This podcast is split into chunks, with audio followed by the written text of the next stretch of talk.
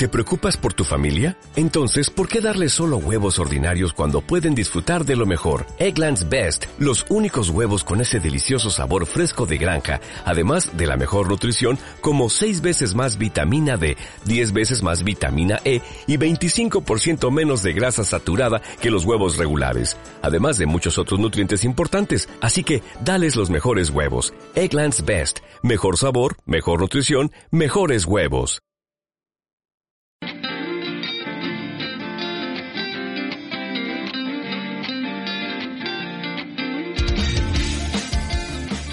Hola, este es el podcast de la revista científica Comunicación y Sociedad, una revista editada por la Universidad de Guadalajara. Soy Gabriela Gómez, editora en jefe. Y yo Rodrigo González, editor adjunto. Te invitamos a escuchar un episodio más sobre lo que se está produciendo en el campo de la comunicación. En este episodio del podcast de la revista Comunicación y Sociedad hablamos con Dafne Calvo sobre la sección temática que coordinó con Alejandro Barranquero. Esta sección lleva por título Prácticas colaborativas de conocimiento y movimientos sociales. La investigadora española nos cuenta en qué consistió su labor como editores. Dafne también nos cuenta qué vamos a encontrar en la sección y nos habla sobre las aportaciones más valiosas de los seis artículos seleccionados, que giran en torno al tratamiento periodístico de los movimientos sociales, la comunicación para los comunes alimentarios, las redes comunitarias de Internet, la agenda building y el activismo mediático. recordamos, quédate si tu línea de investigación se relaciona. Además, recuerda que puedes consultarlos en nuestra página. Me llamo Dafne Calvo, soy profesora de periodismo en la Universidad de Valencia y además pertenezco a RICAP, a la red de investigación en comunicación comunitaria alternativa y participativa. Me doctoré por la Universidad de Valladolid, en España, con una tesis sobre cultura libre y el movimiento en el caso del Estado español. Además, pues he podido desarrollar mi actividad investigadora en diferentes proyectos y más de y concretamente en sostenibilidad del tercer sector de la comunicación, diseño y aplicación de indicadores, un proyecto gestado desde la Universidad Carlos III y también desde la Universidad de Sevilla, cuyos IP son Alejandro Barranquero y José Candón Mena. Allí puedo trabajar también mis intereses de investigación como son pues la tecnopolítica, la comunicación digital y el activismo en internet. Pues el trabajo de edición fue tan complejo como satisfactorio. Eh, recibimos muchas propuestas, ya no recuerdo cuántas, pero sí me suena que aceptamos solo un 10% de ellas para su publicación final. Mm, por tanto, el primer trabajo consistió en una selección de los artículos que pasarían después a evaluarse. Y quiero poner en, en valor esta mm, esta fase porque sí que nos abrimos conscientemente, incluso políticamente, a otras teorías y metodologías. ¿no? Nos interesaba investigar las prácticas del conocimiento más allá de, pues, del Big Data, de las redes sociales, de las visiones cuantitativas que aparecen en el monográfico, que son importantes y dan mucho valor a este, pero también considerábamos importante que hubiera otras aportaciones metodológicas y epistemológicas y en este sentido sí que estamos satisfechos con la diversidad que ha adquirido el monográfico.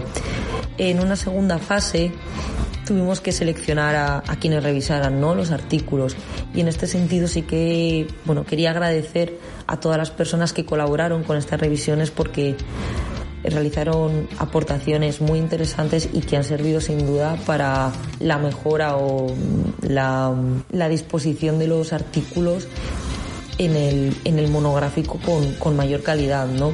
Eh, implicó, por tanto, un esfuerzo de todas las personas que revisaron y también de los autores y las autoras que realmente se comprometieron con, con las sugerencias que les propusimos y realizaron un, un gran esfuerzo para, para llevarlas a cabo, ¿no? Incluso con varias rondas de revisión. Así que bueno, el monográfico al final lo que muestra es que existe un trabajo que es conjunto, ¿no? De, de las personas que trabajan dentro de la revista, de quienes desde, desde otras posiciones podemos participar en el proceso editorial y también de revisores y autores, ¿no?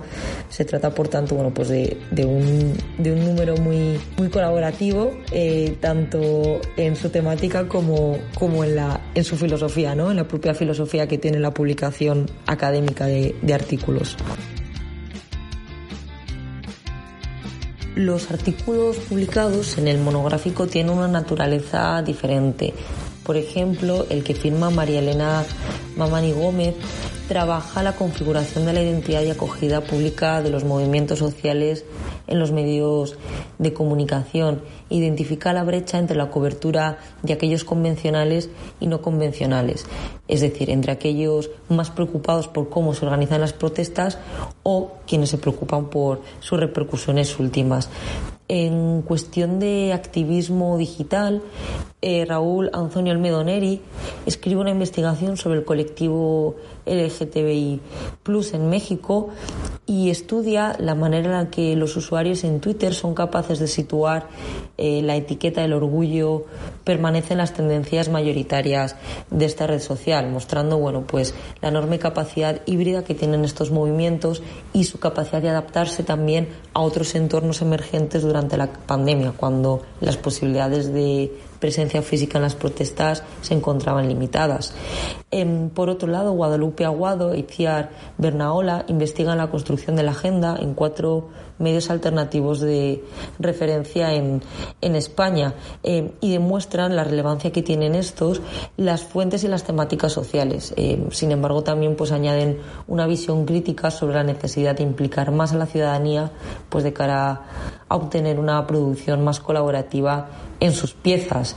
Em, por otro lado, el artículo de eh, Cintia Bequesa, eh, Ana Valeria Prato y María Soledad Segura trabaja las redes de articulación estratégicas en, competencias tecnológicas diversas. Em, estudian la generación de herramientas como una cuestión esencial en las labores de pedagogía tecnológica, que ayudan, por un lado, a facilitar la comprensión del sistema comunicativo, pero también a construir demandas políticas que congreguen a diferentes organizaciones sociales más allá pues de sus diferencias específicas en objetivos y estructura. Em, para el caso concreto de, del 15M, el estudio Ángel Barbas y de José Candón Mena pues incide en la función pedagógica de los proyectos comunicativos y las estrategias digitales asociadas a este contexto específico y explican cómo fueron clave para la adquisición de la perspectiva tecnológica crítica en en la, en la producción, en las prácticas de conocimiento emancipatorio que, que emanaron de, de, los indignados en España. Y por último, eh, Sara Moreira y Valeria Piño em, estudian la comunicación desde la noción de los comunes para englobar los nuevos modelos de gestión organizacional y los recursos basados pues, en ideales como la gobernanza, la soberanía tecnológica y la producción del conocimiento en el caso de la justicia ecosocial. Para mí el valor que tienen los artículos del monográfico es en conjunto, porque todos ellos permiten entender la complejidad de las prácticas del conocimiento dentro de los movimientos sociales. ¿no? Eh, nos muestran que éstas se refieren tanto a la creación y difusión de mensajes activistas como a las maneras en las que las organizaciones se apropian de las tecnologías. Por eso, mm, para nosotros existen em, dos vertientes o dos perspectivas a la hora de tratar estas prácticas del conocimiento. Una orientada a la producción de mensajes movimentista eh, y otra cercana a una reflexión sobre las herramientas y estructuras de la información. Eh, en esta primera perspectiva encontramos trabajos que estudian los medios convencionales, la construcción de la agenda por parte de los medios alternativos y también la creación de discursos en plataformas digitales por parte de los medios de comunicación, ¿no? Estos espacios donde la centralidad de los medios de comunicación tradicionales pues no es tan obvia, eh, no es tan clara. Y bueno, pues este tipo de artículos lo que nos señala es que las prácticas eh, del conocimiento pueden producir mensajes eh, que emanan como una respuesta oposicional a las formas de cultura hegemónica. Em, y además estudian o, nos ayudan a comprender más bien cuál es la, representación que los movimientos sociales hacen de sí mismos en, en relación o en en contraposición con, los, con la visión que los medios masivos dan de, dan de estos.